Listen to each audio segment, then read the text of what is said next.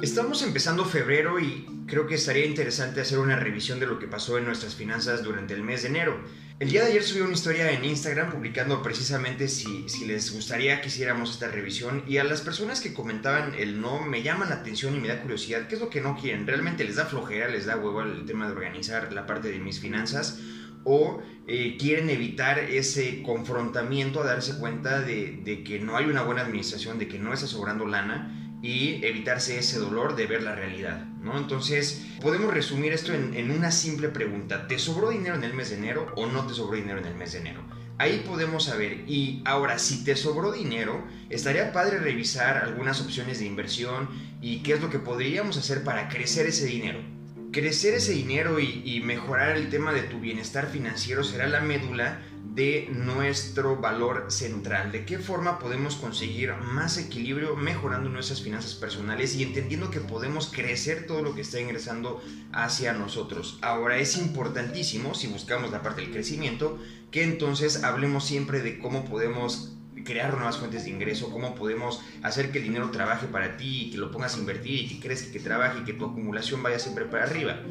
Pero si estás también en el otro lado y entonces no te sobró dinero en este mes, que podría ser un gran porcentaje de la población mexicana. Y es interesante que justamente después de un mes de, de haber recibido ingresos extra en promedio, eh, la gente suele incurrir en deudas y escuchar estas típicas frases de la cuesta de enero y es que enero es difícil y, ¿por qué va a ser difícil si vienes de un mes en el que te dieron un ingreso extra? Ahora, si no te sobró dinero, entonces este apartado sí va a ser para ti y lo primero que podemos preguntarnos es, ¿crees que es necesario saber qué es lo que está pasando con tu dinero y en qué se está yendo? ¿Llevas un registro exacto de lo que estás haciendo? Puedes que, puede que lo hagas a la vieja escuela a través de un Excel, ¿no? O puede que lo hagas de una forma pues más, más amigable y más moderna con una aplicación gratuita de tu celular. También será tema de otro episodio posterior.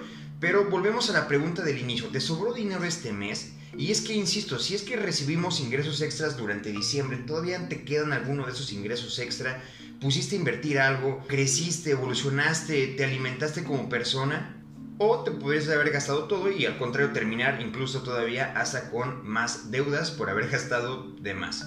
Si 4 de cada 10 mexicanos contraen deuda en el mes de enero, ¿por qué no hacer que 4 de cada 10 mexicanos también logren mejorar su bienestar financiero? Y está curioso después de tener un mes de ingresos extra, donde podrías destinar eso para disminuir tu deuda, para poner a invertir ese capital y también para disfrutar de gustos personales si lo sabes administrar y racionar de una forma inteligente. ¿Cómo sabemos distribuir y racionar el dinero? Vamos a verlo y por eso es importante que lleves ese registro.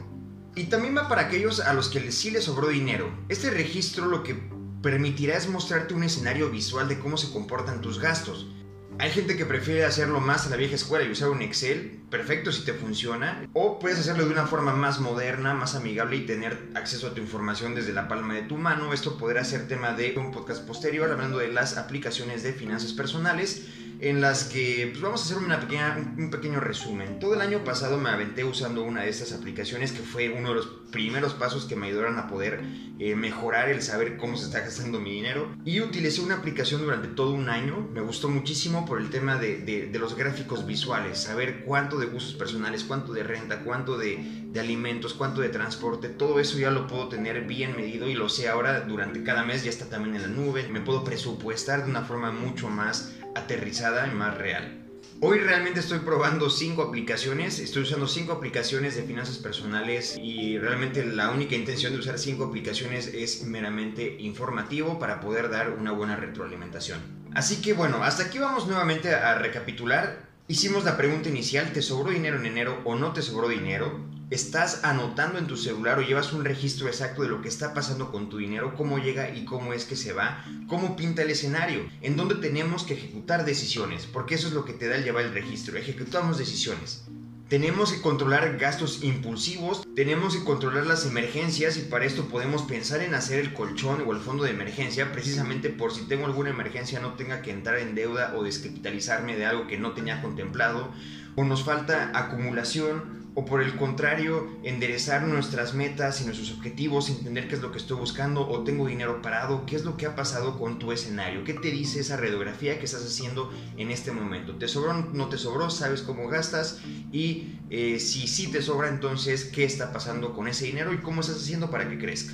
Y eso será brevemente en lo que podríamos resumir nuestras finanzas de enero con una simple pregunta y entender que el control de tus finanzas personales comienza en saber qué es lo que está pasando y cómo estás gastando el dinero que está llegando a tus manos.